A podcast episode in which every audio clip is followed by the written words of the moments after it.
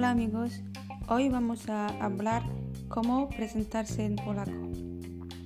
Y yo voy a presentar dos opciones, formal y no formal, y primero le digo en español y después en polaco.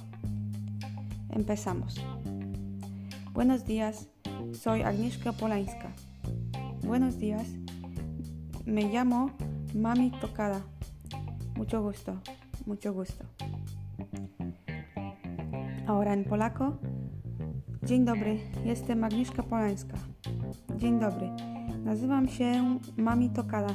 Bardzo mi miło, miło mi. Y segunda opción, no formal para los amigos.